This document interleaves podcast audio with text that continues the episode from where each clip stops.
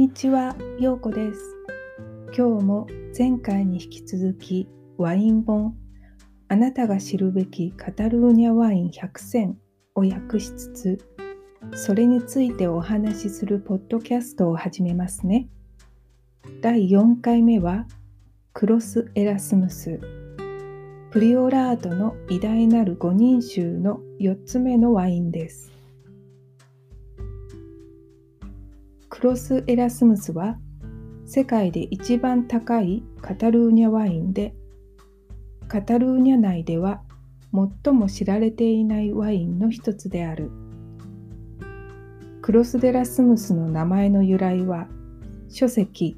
「狂気の称賛」の著者であるロッテルダムのエラスムスへのオマージュつまり賛辞から来ている。そしてその名前は的を得ているのである。ダフネ・グロリアンはパリで生まれたスイス人でワイン界でのプロとしての長いキャリアを積みアメリカ人のワイン輸入業者のエリック・ソロモンと結婚したダフネはオーランドでのあるワインフェアでレネ・バルビエとアルバロ・パラシオスと出会った。そしてすぐに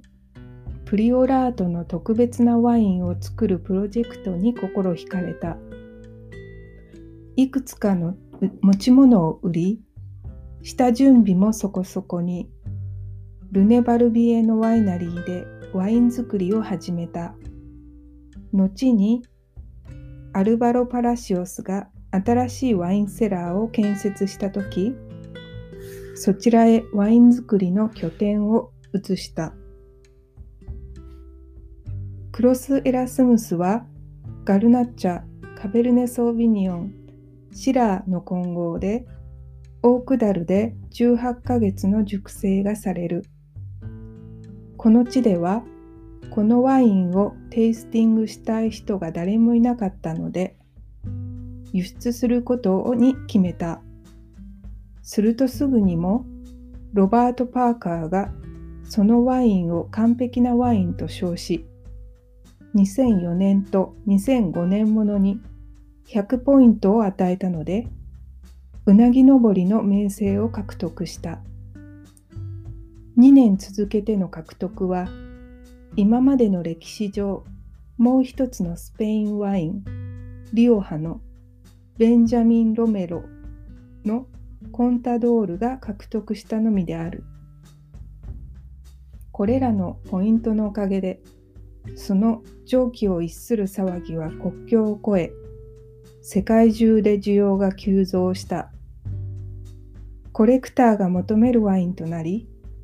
天文学的な価格で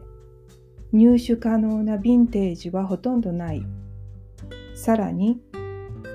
他のヴィンテージもロバート・パーカーで99ポイントを獲得したことから近々3回もパーフェクトさを認められた唯一のワインとなる。狂気はまだ天井まで届いていない。ここまでが本の役になります。なんだかすごいワインですね。大体の値段がユーロで書かれていますが、本当にすごい価格です。これ、輸出されたらどれだけと想像するだけで目が飛び出ます。でもってコレクターズワインですから、この私の想像よりはるかに高いワインであることは疑いないわけです。こんな高いワインがカタルーニャにあるなんて今まで知りませんでしたよ。このワインも一度はテイスティングしてみたいですね。もったいないので私のコンディションが良い時に。ロバート・パーカーが言うパーフェクトなワインってどんなのだろう？とうっすらとした疑問がありますがまあ素人だからこんな疑問が出るのでしょうね。このワインを試したことがある幸せな方はコメントしてくださると嬉しいです。ということで、今日もお聴きくださいましてありがとうございます。また次回までお元気でお過ごしください。